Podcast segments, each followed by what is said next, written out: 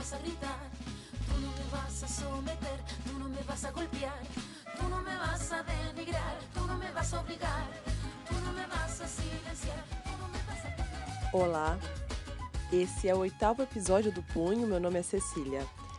E semana passada não rolou punho porque, bem, eu estava fora para um evento e isso de fazer tudo hum, uma pessoa só, se essa pessoa falta, não tem ninguém para cobrir, né? Mas agora eu vou retomar o que foi falado no episódio, nos dois episódios anteriores. É, no retrasado, a gente falou sobre carga mental e no episódio passado foi sobre o trabalho afetivo. O que eu trago hoje é como esse trabalho afetivo é comercializado. Vamos lá?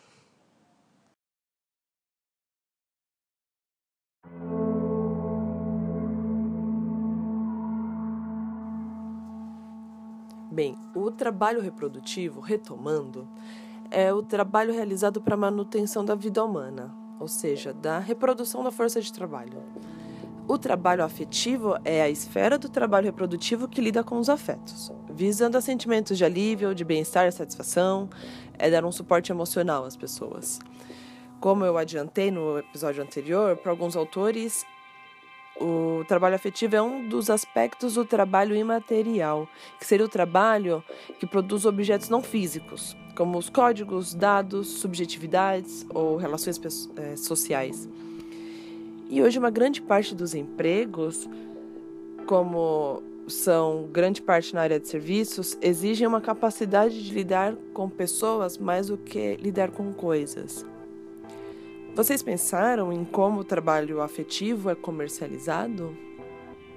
Eu pensei em alguns exemplos de profissões. Por exemplo, cuidadoras de, de idosos e pessoas doentes. Reparem como é comum que se fale de enfermeiras sempre no feminino, ainda que a gente tenha tantas médicas mulheres. Mas essa prática que tem uma relação mais do cuidado é, que envolve um suporte emocional, a gente atribui a mulheres. Eu já li alguns textos da área médica que falavam de práticas hospitalares e era sempre enfermeiras que se colocava, é, sem contemplar que existem homens que trabalham com isso.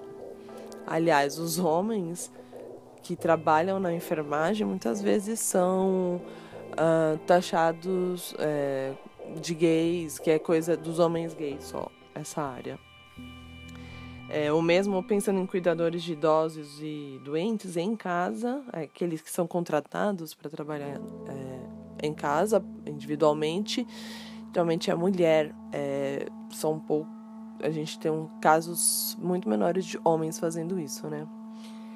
Outro exemplo que eu pensei foi das aeromoças que, além da questão de estar lá servindo, né, é, a parte assim, física também, né, de, de alimentação e tal, também tem um suporte emocional que elas dão ali, né, com seus sorrisos, com uma fala amável e sempre dando uma força para aquele passageiro desesperado, em pânico, porque vai voar.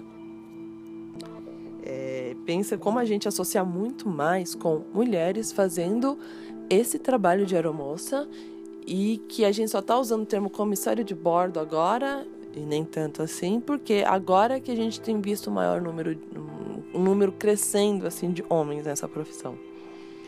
Bem, outro exemplo também que eu pensei foi das professoras, as, principalmente até o ensino fundamental, que né, são lida com alunos mais novos e é uma etapa em que se lida mais com as questões afetivas e as relações interpessoais dos alunos. Então, muitas vezes essas professoras se veem como na, na, exercendo esse trabalho afetivo, né, essa educação emocional. É, a gente, eu tenho visto o termo né, de educação socioemocional e e que muitas vezes o conteúdo programático lá do currículo escolar fica em segundo plano. Passa-se muito mais tempo é, nessa parte é, das relações interpessoais do que no próprio conteúdo. E, bem, existem outros exemplos que eu pensei também, como os assistentes sociais. Geralmente a gente lida mais com mulheres nessas áreas, né? Mas também, mesmo quando a mercadoria central não é o trabalho afetivo, ele está presente na forma de oferecimento desses produtos. Um exemplo são as garçonetes ou balconistas de lojas, principalmente essas lojas de luxo, que elas têm sempre ter um sorriso, dar um outro tipo de atendimento, elas precisam entreter e fazer o cliente se sentir valorizado especial. Então, nesse caso, inclusive, a afetividade ela não é mais algo subjetivo, espontâneo, mas é algo altamente estruturado e que tem que obedecer a padrões estipulados pela empresa. No fim das contas, esse, o afeto ele entra na lógica de uma prática altamente mecânica e alienante, além de vigiada e medida como qualquer outra forma de trabalho físico. Existem linhas tênues que eu acho de mais difícil classificação. Por exemplo, uma secretária levar um café para o chefe e conversar sobre os problemas familiares dele. Faz parte das atividades dela de secretária? Será que seria solicitado esse tipo de coisa a um secretário pessoal homem? Bem, que a gente já quase não vê secretário pessoal homem, né? Sorriso constante, aconselhamentos, escutar desabafos, levar uma xícara de café. Se espera esse tipo de trabalho afetivo das mulheres nas mais diversas áreas em que elas atuam. Me manda uma mensagem aqui, qualquer mulher que nunca tenha ouvido um você devia sorrir mais. Sorria que você fica mais bonita.